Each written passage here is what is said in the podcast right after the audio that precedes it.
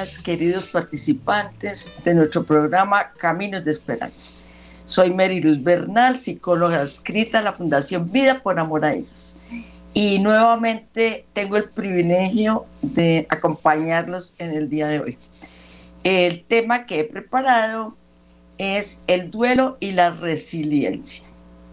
Y vamos a hablar de estrategias para enfrentar la pérdida y el cambio que implica eh, la pérdida de un ser querido.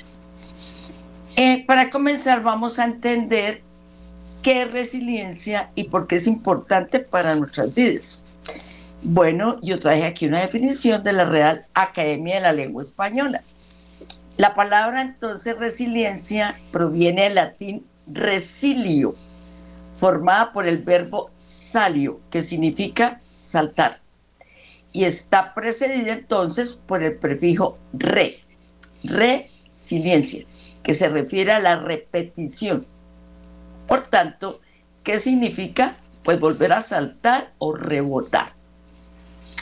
Bueno, asimismo, para la Real Academia de la Lengua Española, define la resiliencia como la capacidad de adaptación de un ser vivo frente a un agente perturbador o a un estado o situación adversos. Y ahora les voy a explicar desde el punto de vista de la psicología cómo nosotros concebimos la resiliencia. Em, es la capacidad de saber afrontar acontecimientos adversos de forma constructiva, adaptarse y fortalecerse a pesar del suceso traumático que atravesemos. Por tanto, una persona resiliente es aquella que aprende de las situaciones adversas, que vive y sobre todo, ojo con esto, que es capaz de ver su lado positivo. Bueno, entonces es una virtud que consiste en superar y adaptarnos a momentos adversos, con la confianza de que vamos a salir adelante a pesar de todo. Son muchos los acontecimientos que puede afectarnos, ¿no? Eh, una ruptura amorosa, dificultades económicas, proyectos fracasados, una enfermedad grave, hemos venido mencionando a través de los programas eh, que vivimos duelo no solo por la muerte de un ser querido, sino por todo tipo de pérdida significativa. Y todos ellos van a poner en cada uno de nosotros a prueba nuestra resiliencia. Bueno, les quiero dar como una mala noticia, y es que la adversidad nos sucede a todos y a todas, ¿no? Tristemente la muerte y las pérdidas no discriminan. Pero pues también en medio de esto les voy a hablar de una buena noticia. Y es que existen estrategias que ayudan a las personas a que podamos adaptarnos a la pérdida de una manera constructiva, con estrategias que nos permiten tomar un papel activo en nuestra forma de transitar el duelo. Recuerden, que el proceso del duelo es un proceso personal mío, ¿no? En el que cada uno de los que enfrentamos un duelo, tenemos la responsabilidad de hacernos cargo de nuestro propio proceso de recuperación. Esto no se lo podemos delegar a nadie. Bueno, aquí también hemos hablado de las cinco etapas del duelo. Eh, no las voy a mencionar eh, una por una porque ya en repetidas ocasiones eh, tanto María Teresa Gainer como yo las hemos repetido. Pero sí que abarcan los sentimientos que posiblemente vamos a sentir después de una pérdida. Ahora, el duelo resiliente, que es nuestro tema de hoy, se enfoca en lo que sí podemos hacer brindándonos herramientas y yo diría que estrategias que incluyen diversas formas de pensar y actuar que nos ayuden a superar la tristeza y la pérdida. Bueno, ¿cómo podríamos utilizarla?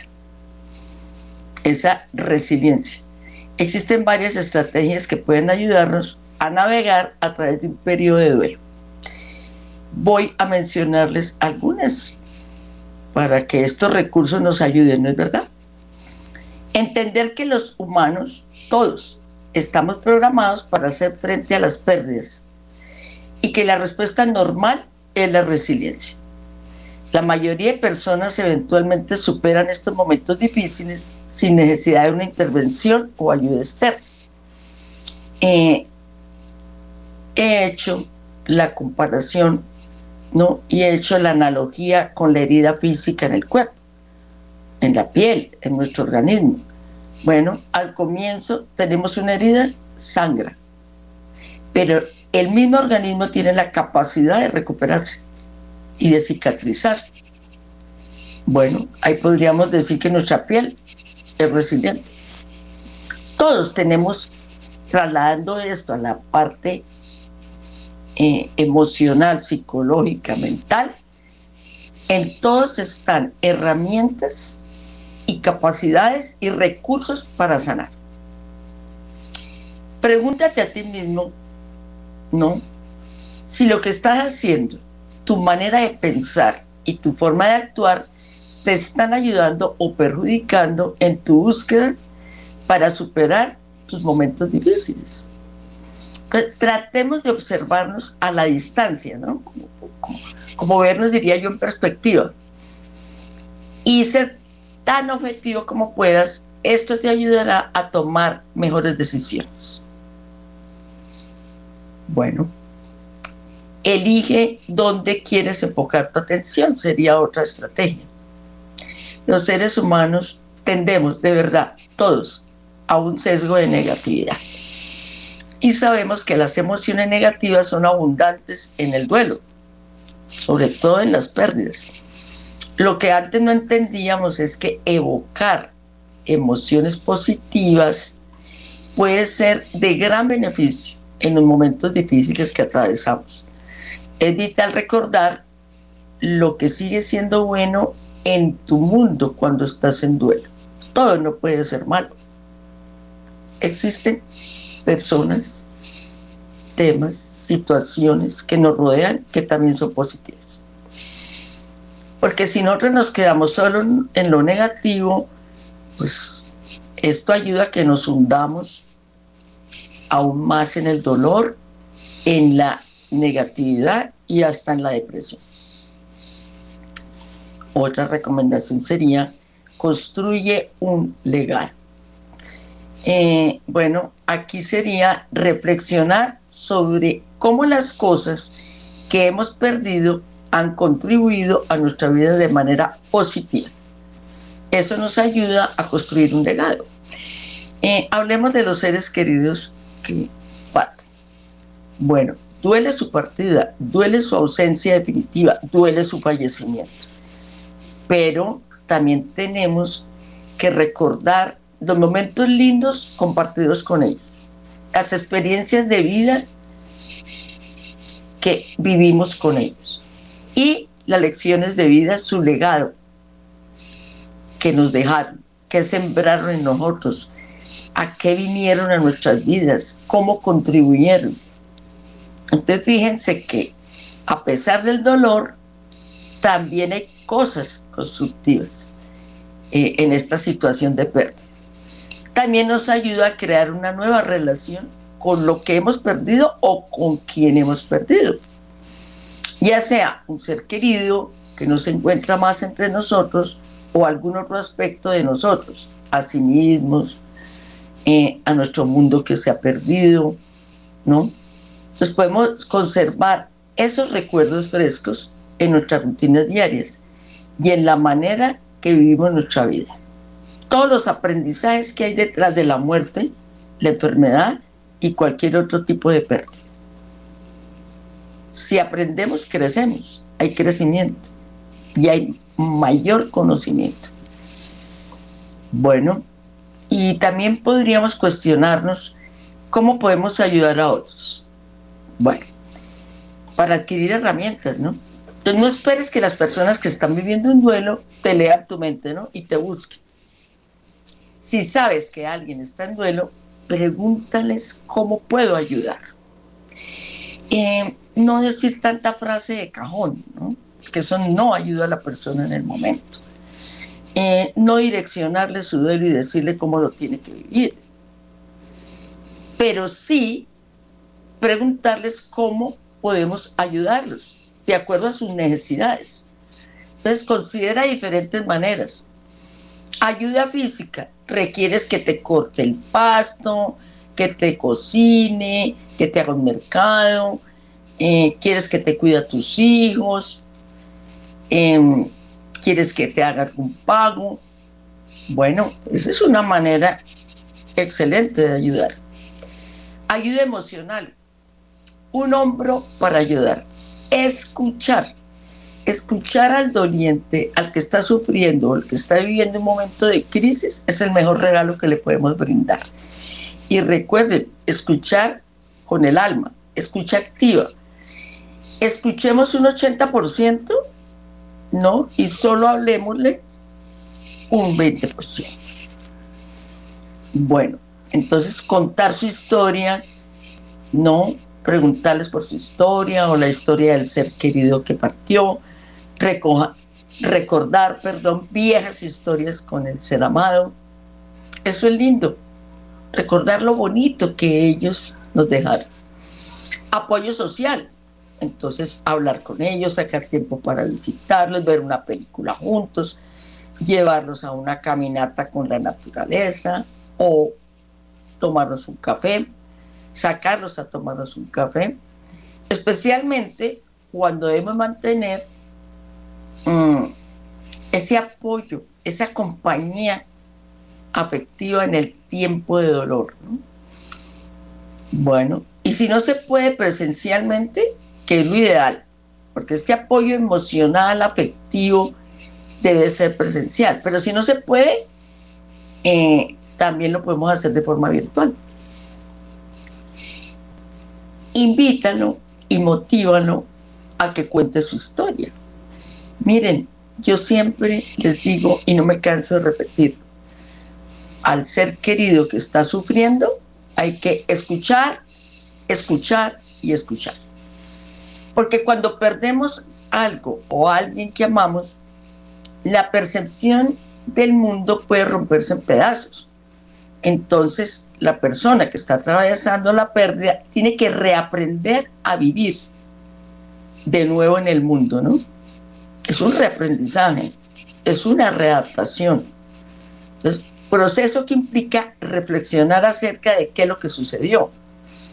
Cuando permitimos que las personas que están en duelo cuenten su historia una y otra vez, eso no es malo, porque les ayuda a integrar lo sucedido, ¿no? Y a su imagen más amplia de la vida y a entenderlo de una forma en que comience a verle un sentido. Eh, la persona inicialmente cuando está viviendo su pérdida, repite mucho el evento que le causó el dolor. Escuchar, definitivamente. ¿Será que en el duelo se puede generar esperanza? Claro que sí. Buscar la esperanza. Preguntarles, ahora que has perdido la esperanza en torno a esta pérdida, ¿cuál es tu esperanza? ¿No? Entonces, preguntarles esto y mm, seguir escuchando. Nuestra vida está compuesta de esperanza también. Y también hay que generar expectativas, por muy pequeñas que sean. Eh, ¿Qué es lo importante ahora? ¿Qué esperanza pequeña tienes hoy? Esa es una manera de brindar mucho apoyo al que está sufriendo. Bien, voy a recordarles en este punto eh, del programa nuestros teléfonos para que ustedes se comuniquen. Los invito a que participen. Es fundamental para el desarrollo y el objetivo del tema de hoy eh, la comunicación de ustedes. Que lo hagamos entre todos. Bien, los teléfonos son 601-746-0091 y el 319-765-0064. Repito, 601-746-0091 y el 319-765-0646. Em, pueden llamar a realizar sus preguntas, a expresar sus necesidades para yo poder brindarles una orientación o también para hacer un aporte. Ah, no, ustedes hacen grandes aportes. Además, muchos de los que están hoy acá conectados mm, están viviendo una pérdida y son los mayores maestros. Así que participen, los animo a que llamen. Bueno, vamos a continuar con nuestro programa. Existen varias maneras de enfrentar las pérdidas, ¿no es verdad? Ya sea que experimentemos una pérdida porque alguien ha fallecido o porque nos han quitado algo importante para nosotros. Bueno, ¿cómo podríamos ser más resilientes? Vamos a seguir hablando de estrategias y de herramientas que nos ayuden. La resiliencia no es siempre una cualidad innata. Hay personas que de manera natural, innata, como que vienen con eh, la resiliencia incorporada en su manera de actuar, en su manera de vivir las pérdidas en su forma de, ser. Son parte de, es parte de ellos y de su personalidad, pero otros no.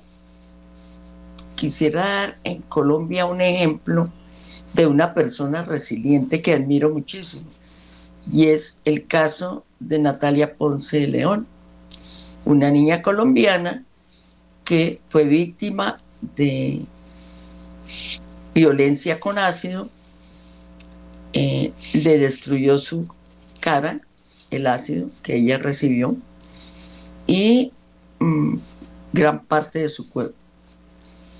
Esta niña era muy linda físicamente, modelo, preciosa, y quedó totalmente desfigurada.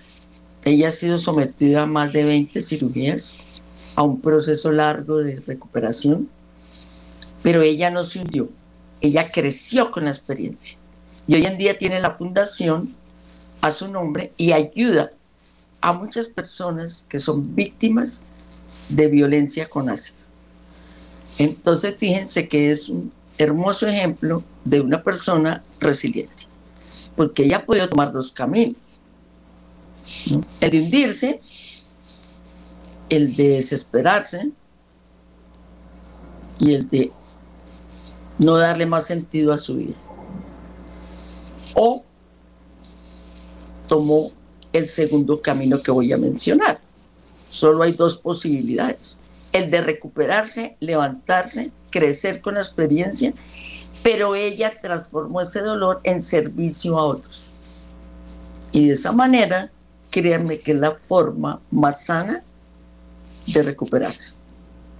Cuando uno, a pesar de la adversidad, a pesar del dolor, puede ayudar a otros y servir a otros, pues es la manera más sanadora mm, de salir de esa situación de crisis.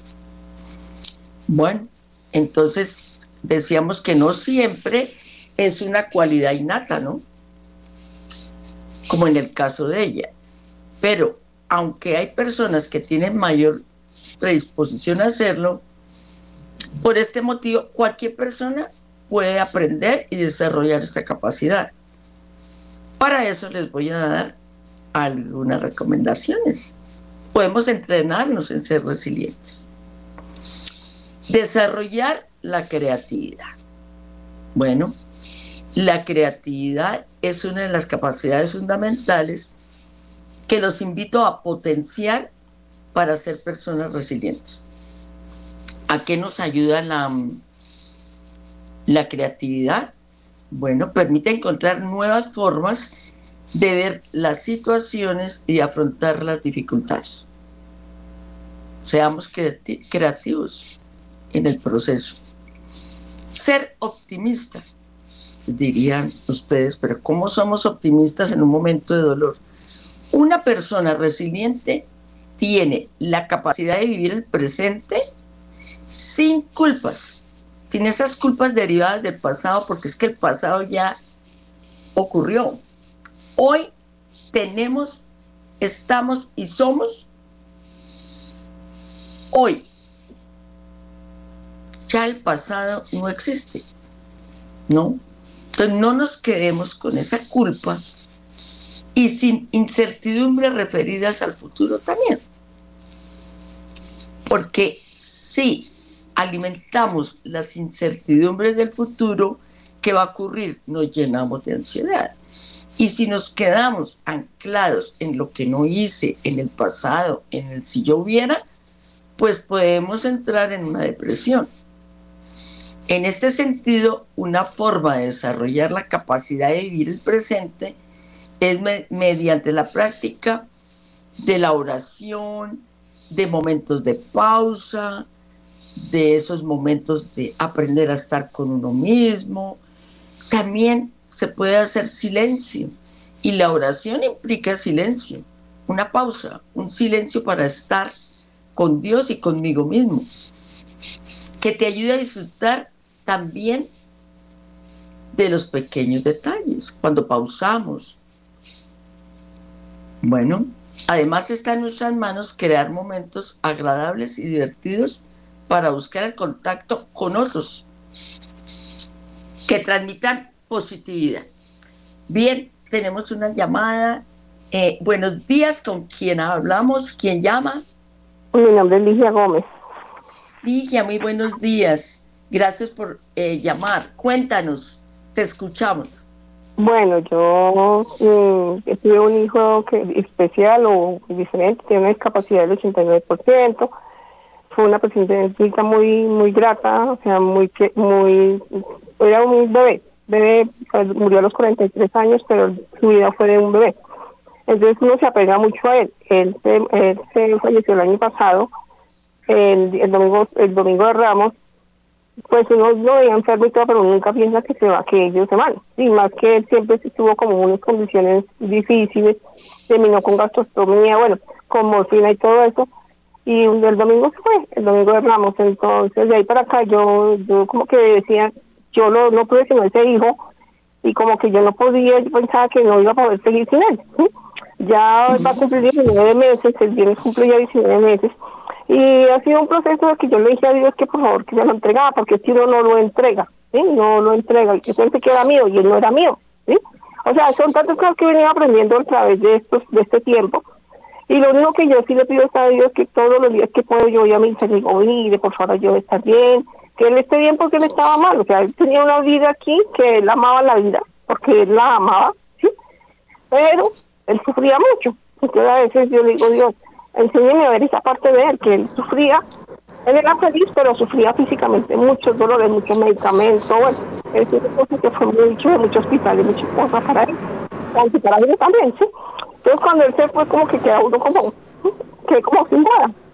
Pero he ido aprendiendo y ha sido un proceso difícil, pero creo que ya he ido aprendiendo mucho de eso. Claro, Ligia. Muy importante tu experiencia de vida y lo que nos acabas de aportar desde tu vivencia. Entonces, fíjate, tú eres resiliente, querida Ligia. Claro que sí, porque tú a pesar de este dolor tan grande, mm, has entendido pues su partida, has entendido que él estaba sufriendo, que llegó su tiempo y decías, eh, yo creía al comienzo que uno no puede volver a ser feliz Claro que se puede. De otra manera, desde luego, no es igual, la vida cambia. Pero ¿cuánto has crecido y cuánto has aprendido?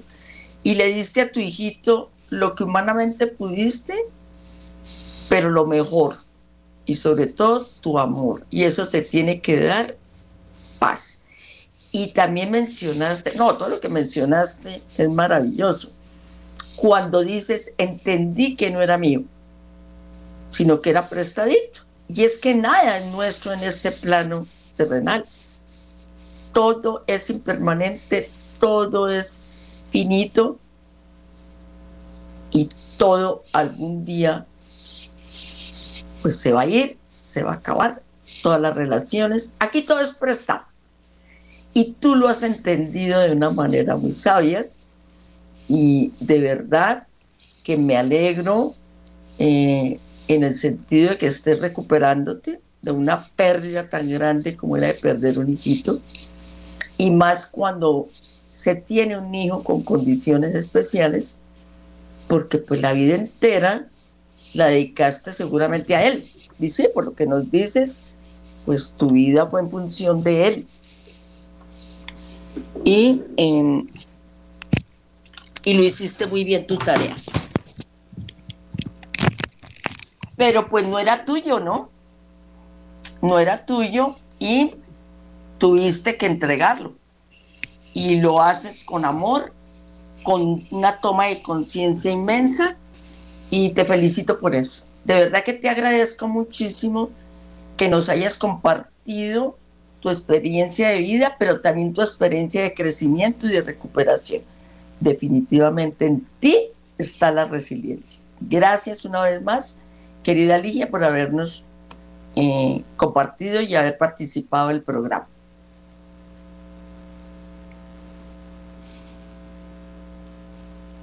Bueno, vamos a continuar. Sí, Ligia es un ejemplo de persona y de madre resiliente. Bueno, entonces les decía que además está en nuestras manos crear momentos agradables y divertidos, ¿no? Para no aislarnos. Entonces, dolor compartido, dolor diluido. retomemos positivamente la compañía de otras personas para retomar también fuerzas. Muy importante lo que les voy a mencionar, cuidar muchísimo la manera en que te hables. Todos tenemos un diálogo interior. ¿Y cómo es ese diálogo? ¿Cómo nos estamos hablando en el tiempo de pérdida de nosotros mismos? En numerosas ocasiones tendemos a hablarnos mm, en términos negativos y hasta utilizamos expresiones como no soy capaz de, mm, con esto no voy a poder. Una persona resiliente es flexible consigo misma. Entonces conoce sus fortalezas y sus debilidades. Todas las tenemos. Y aunque sabe que tendrá momentos de malestar y no se. A ver, no hay que sentirse culpable por ello pero resaltemos también las fortalezas. Bueno, gestionar y compartir las emociones. Esto sí que es fundamental. Y nos ayuda no solo a ser resilientes, sino a desarrollar la inteligencia emocional. Expresar, darle nombre, poder verbalizar, escribir, compartir con otros lo que yo siento y a nivel emocional que me está afectando, con el fin de saber identificar y aceptar nuestras propias emociones y así poderlo compartir ¿no? a los demás, para que nos ayuden. Las personas que nos rodean cuando estamos viviendo un momento de pérdida o de crisis, es importante que conozcan cuáles son nuestras necesidades, porque de esa manera pueden ayudarnos mejor esa comunicación es fundamental. Bien, los invito nuevamente a que participen. Voy a darles nuestros teléfonos a recordárselos. 601 746 0091 y 319 765 0646. Anímense a ser parte del programa. Bueno, entonces sacar un aprendizaje de cada adversidad. ¿Será que es posible? Claro que sí. Aquí todo tiene un sentido en esta, en esta vida y en esta experiencia del proceso de vivir.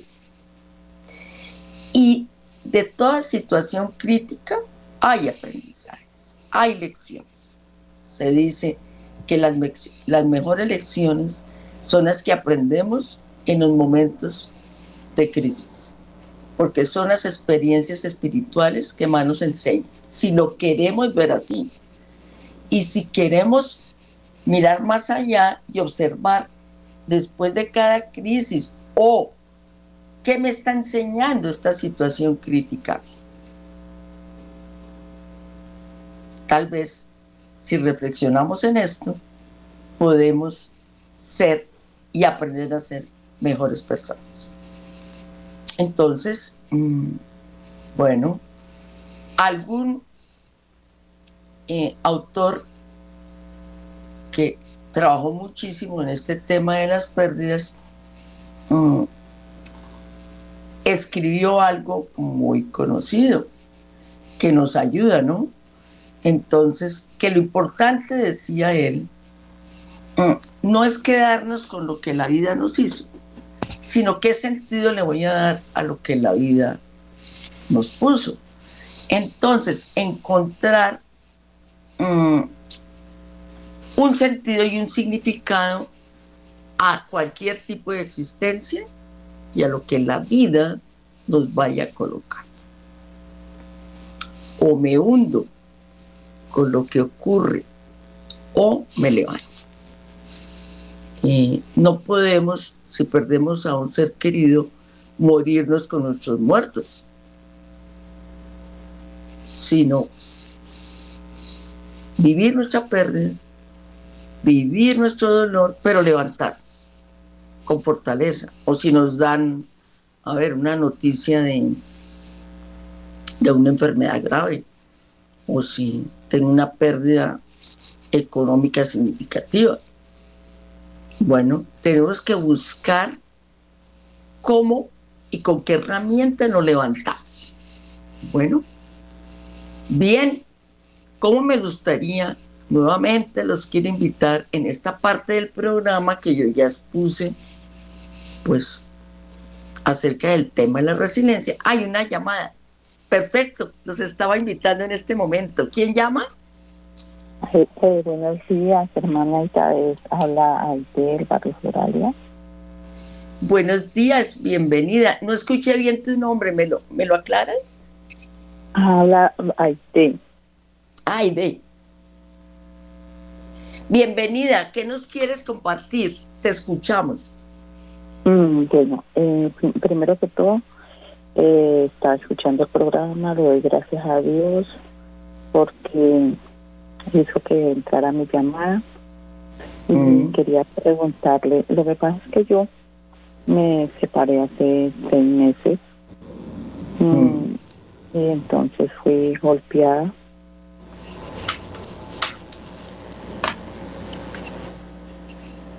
eh, yo con mucho, mucho dolor y me separé porque no pude seguir viviendo con él. Y, mi hijo quedó con el papá y, y le mandé en la fiscalía y en la fiscalía dijeron que yo tenía que salir de ahí. Y yo vine acá y me refugié donde mi hermana y y me entrega mucho a Dios, le pido mucho por mi, por mi depresión, porque me da mucha depresión. Y ahora yo hago mucha oración y le pido a Él, pero pues a veces me viene a mi mente los problemas que huyeron ahí en esa casa, la legadera, de estar esclava, de que no se me, se me, de pronto no eran agradecidos conmigo, mi hijo ni el papá pues me tenían era así, esclava, esclava. De pronto yo, yo tuve que alejarme por eso, porque salí maltratada y ahora pues estoy en manos de psicólogas y ellas me dicen que la doctora me dice que tengo que echar para adelante y no volver a recordar, pero eso es muy difícil porque uno vuelve y recuerda y recuerda y recuerda. Claro. Bueno, eh, ¿tienes alguna pregunta concreta con, que tenga que ver con el tema de recuperación que estamos tratando hoy, que es la resiliencia?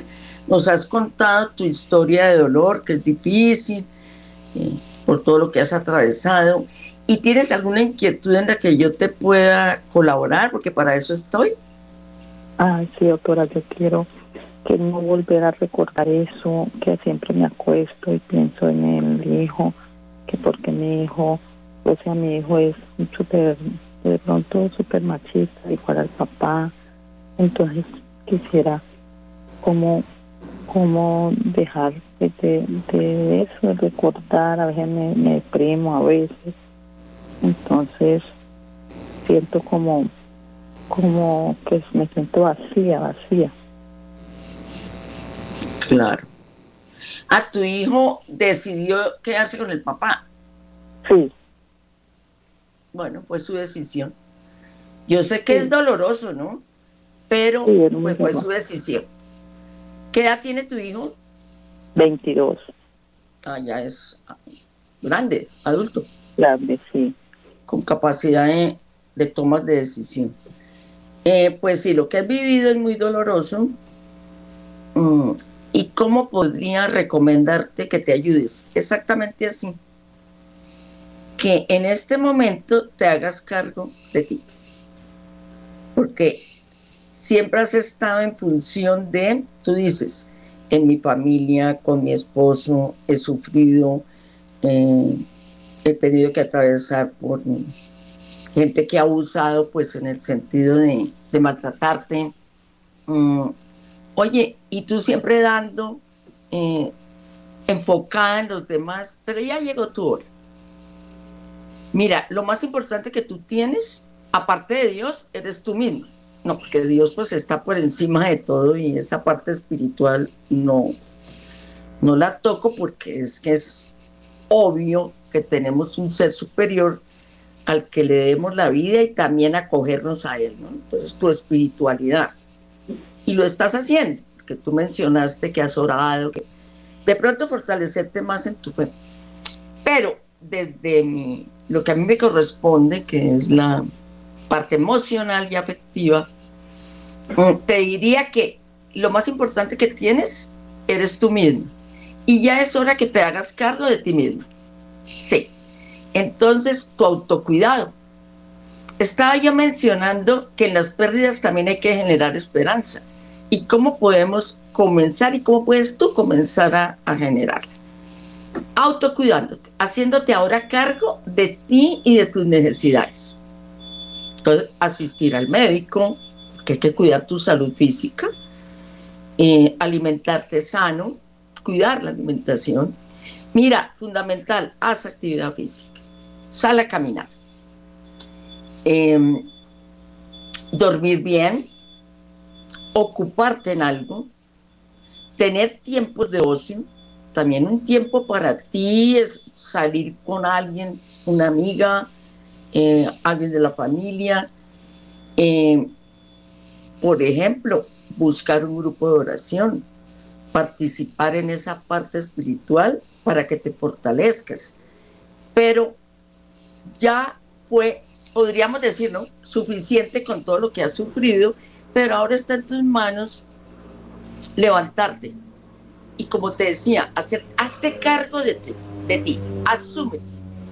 Yo hablé aquí hoy del diálogo interior, ¿no? ¿cómo te hablas a ti misma?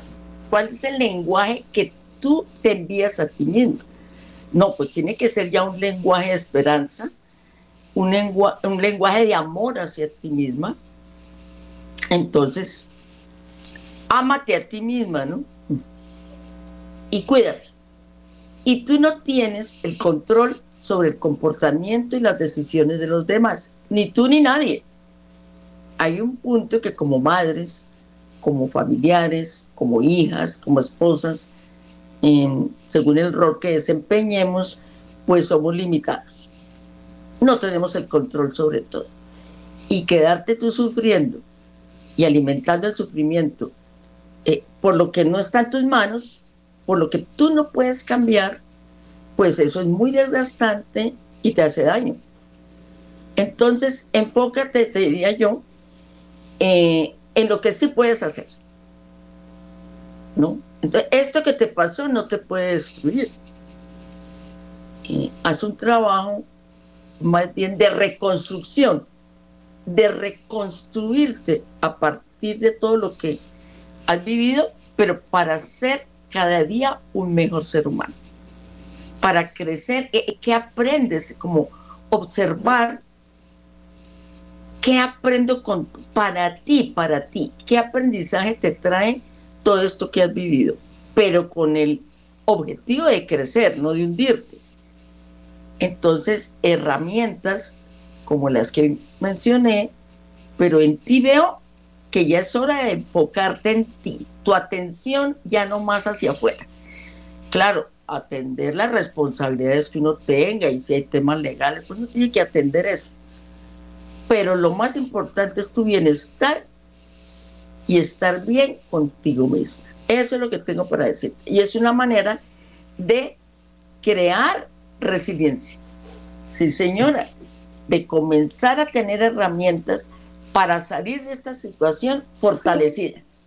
Bueno, corazón, te agradezco muchísimo que hayas participado y espero haberte ayudado con tu inquietud. No sé si tengas algo más que, que preguntar. no, y gracias por, por escucharme porque pues yo estoy en manos de psicólogas, ellas por medio de la fiscalía me están ayudando también, pero pero a veces me, me inquieta mi hijo que mm, se desentendió en mí, pero la psicóloga dice que que lo deje, que si ya él no quiere ni comunicarse con usted, déjelo, déjelo que ya no se puede obligar a nadie. Entonces, eso me ha deprimido mucho. Sí, claro, pues es que te duele, porque eres la mamá. Pero para siempre vas a ser la mamá y para siempre va a ser tu hijo. Pero en ti no está hacerle cambiar su estado de conciencia respecto a esto. Eh, déjalo que él viva su experiencia y que aprenda a valorar también quién es la mamá y qué es la mamá para el ser.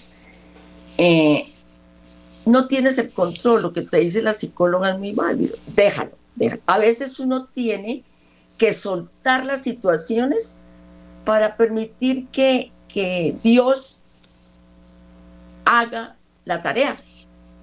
Eh, una amiga, en alguna ocasión que yo estaba viviendo una situación muy crítica, porque soy psicóloga y psicóloga de pérdidas, pero también he tenido mis dolores. Como ser humano no me he escapado.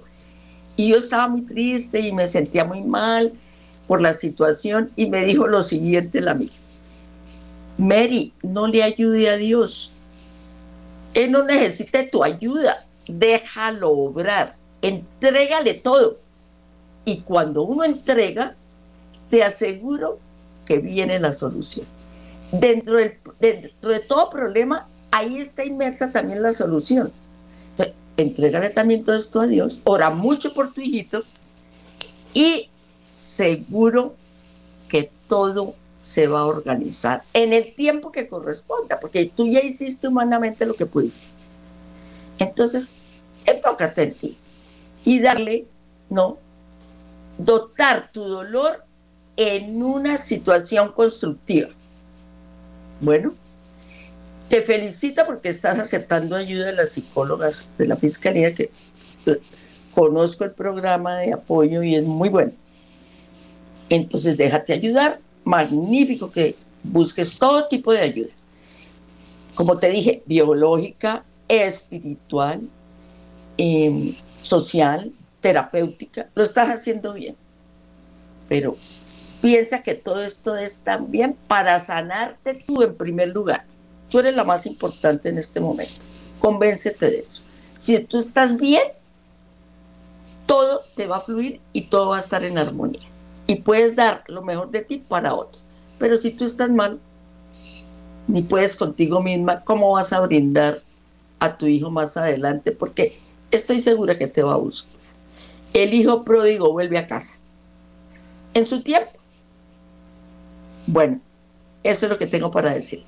Muchas gracias nuevamente. Muchas gracias,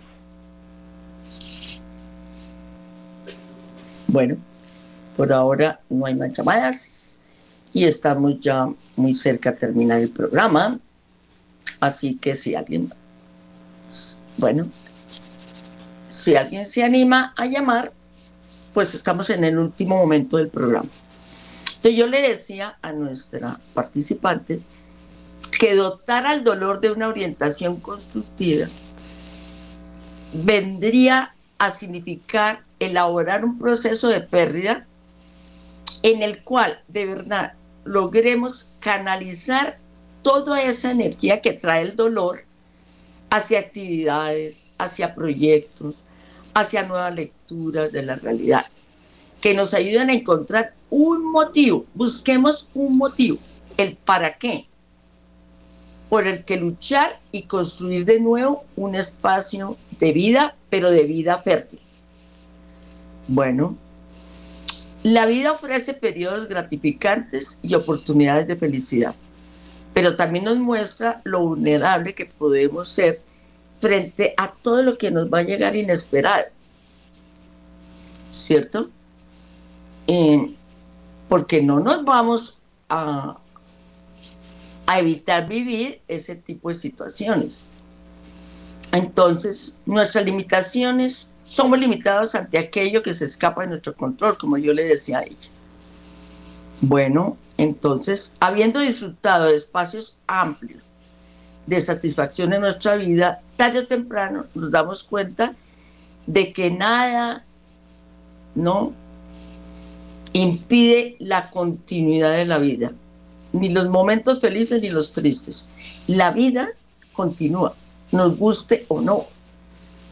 Cuando todo cambia, cuando parece que todo se ha venido abajo, tenemos nuevamente, le repito, dos opciones.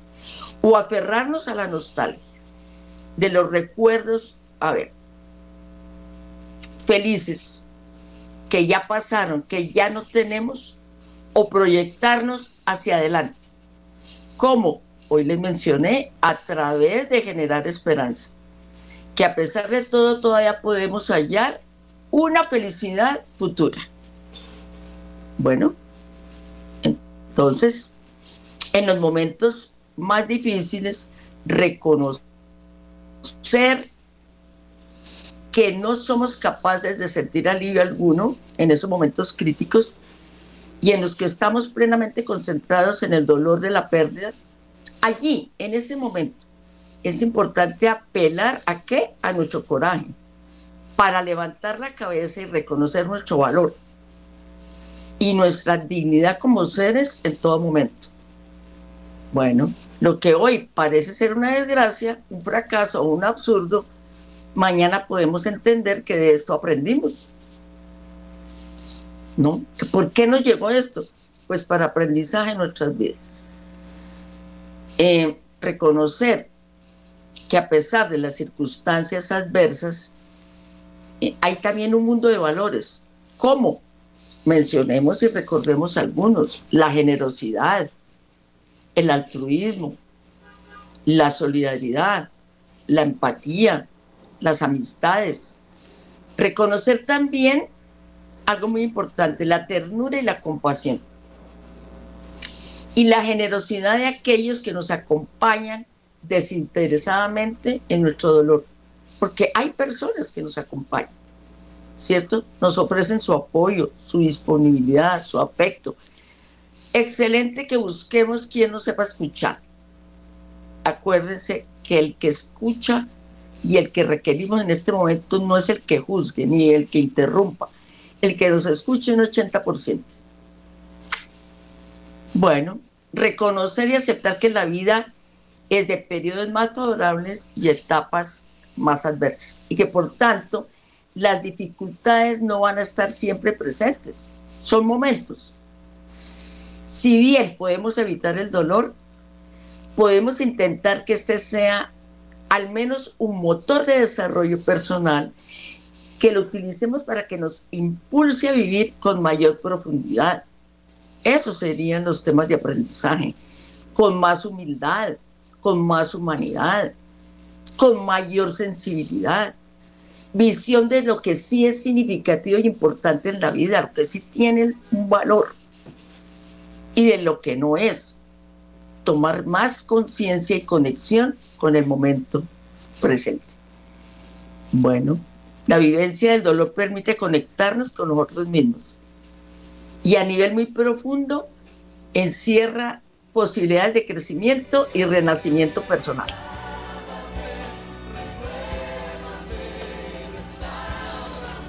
Muy bien, mi querido Luis Fernando. Participar un poco, pero bueno, no dejan de participar.